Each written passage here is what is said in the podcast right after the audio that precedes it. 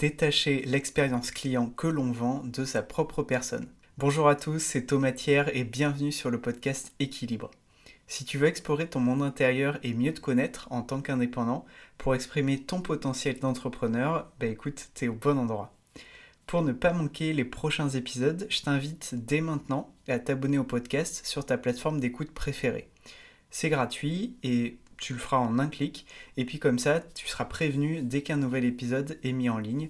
Parce que euh, je, si je sais pas si tu le sais, mais euh, en fait tu n'es pas abonné automatiquement au podcast quand tu écoutes un ou plusieurs épisodes par exemple. Merci d'avance si euh, justement tu t'abonnes à ce podcast là. Pour ma part, je suis coach business et bien-être personnel pour les thérapeutes. Ça signifie que j'aide les thérapeutes à être présents et à communiquer de façon pertinente et efficace en ligne pour franchir un cap de chiffre d'affaires dans leur activité. Si tu veux en savoir plus sur mon activité, je te donne rendez-vous en fin d'épisode. Quand tu entreprends en tant qu'indépendant ou indépendante, tu es en direct avec tes clients tu proposes une expérience à tes clients et finalement tu vis euh, cette expérience avec eux. Et tes clients, ils n'hésitent pas souvent à te dire les choses en face, ce qui est très bien, mais ce qui peut être difficile à recevoir quand ce sont des retours négatifs qu'on peut prendre personnellement.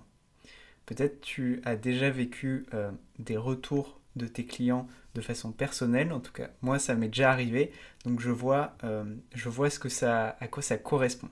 Et quand on est thérapeute, bien qu'on soit formé à ce détachement entre notre accompagnement et nous-mêmes, eh bien ça peut aussi nous arriver de prendre certains retours personnellement.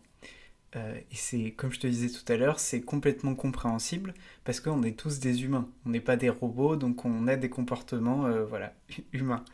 Euh, aujourd'hui, je vais te partager plusieurs idées qui sont issues de mes coachings clients et de ma propre expérience d'entrepreneur pour justement bien détacher l'expérience client que tu vends de ta propre personne en tant que thérapeute. Tu as sûrement déjà lu ce petit livre fameux qu'on connaît beaucoup qui s'appelle Les 4 accords Toltec, écrit par Don, Don Miguel Ruiz. Et euh, justement, un de ces 4 accords Toltec, c'est, euh, je le cite, Quoi qu'il arrive, n'en fais pas une affaire personnelle. Et donc, tu as bien compris que c'est pile dans le sujet du jour. J'aime bien ces conseils euh, simples, euh, et c'est pour ça que j'aime bien les 4 accords Toltec et voilà certains livres euh, qui donnent justement des conseils et des idées simples.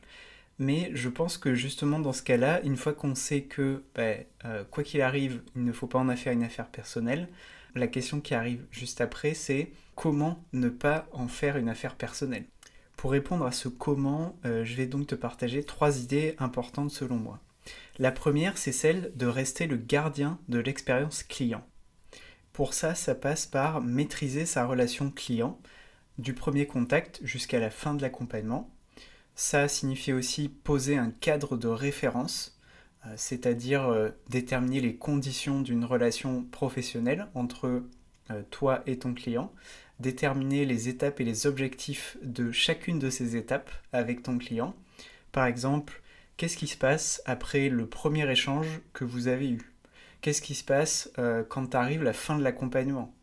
Euh, Est-ce que ton accompagnement est structuré justement euh, je parlais des étapes, est-ce qu'il est structuré en différentes étapes? Qu'est-ce qui se passe à ces étapes Etc. Être le gardien ou la gardienne de l'expérience client, c'est aussi utiliser des outils pour soutenir cette expérience. Tu peux par exemple avoir un calendrier en ligne où les gens réservent leur rendez-vous automatiquement, donc de façon autonome, juste euh, via un lien que tu leur transmets. Et pour ça, tu peux utiliser des outils comme Calendly ou Appointlet. Euh, tu peux également utiliser un outil comme Notion pour regrouper tous les éléments de ton accompagnement, donc d'un accompagnement avec euh, un client, un patient spécifique, où tu peux regrouper, je sais pas, ton contrat, les exercices que tu fais avec lui, par exemple. voilà, donc ça c'est trois, trois exemples d'outils euh, qui peuvent être vraiment utiles. Je te mets les, références de ces outils dans les notes de l'épisode. Et pourquoi finalement euh, rester gardien ou gardienne de l'expérience client? Ça permet de faire trois choses. Ça permet de rester focalisé sur l'expérience et la relation avec ton client ou avec ton patient. Ça permet de pouvoir répondre à une demande client en ayant toutes les cartes en main. Et ça permet d'éviter les imprévus. La deuxième idée forte que je voulais te partager, c'est celle d'intégrer les retours clients comme des signaux de l'expérience vécue et pas comme des signaux sur notre personne.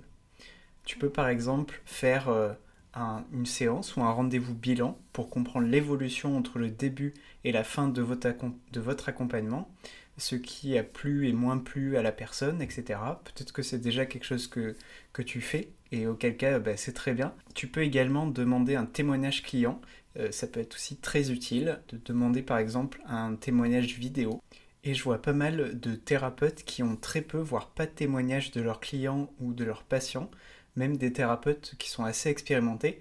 Et en fait, je pense que c'est assez essentiel puisque les retours que tu vas avoir de tes clients ou de tes patients, ça va te permettre de t'interroger sur la pertinence de garder tel élément ou tel autre dans ton accompagnement, euh, ou pourquoi pas d'ajouter un élément nouveau à ton accompagnement.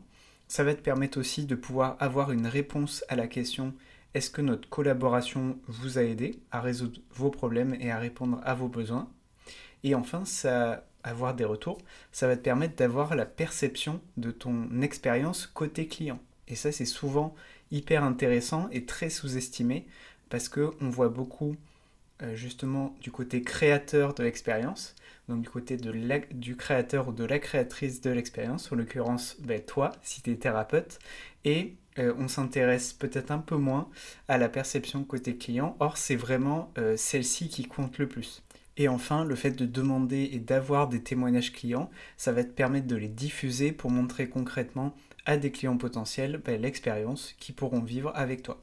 Maintenant que justement tu as bien compris que les retours étaient importants, finalement tu peux te demander mais c'est quoi un bon retour? Et pour moi, tous les retours ne se valent pas euh, parce qu'un bon retour, c'est vraiment un retour qui est contextualisé et qui désigne un ou plusieurs points précis.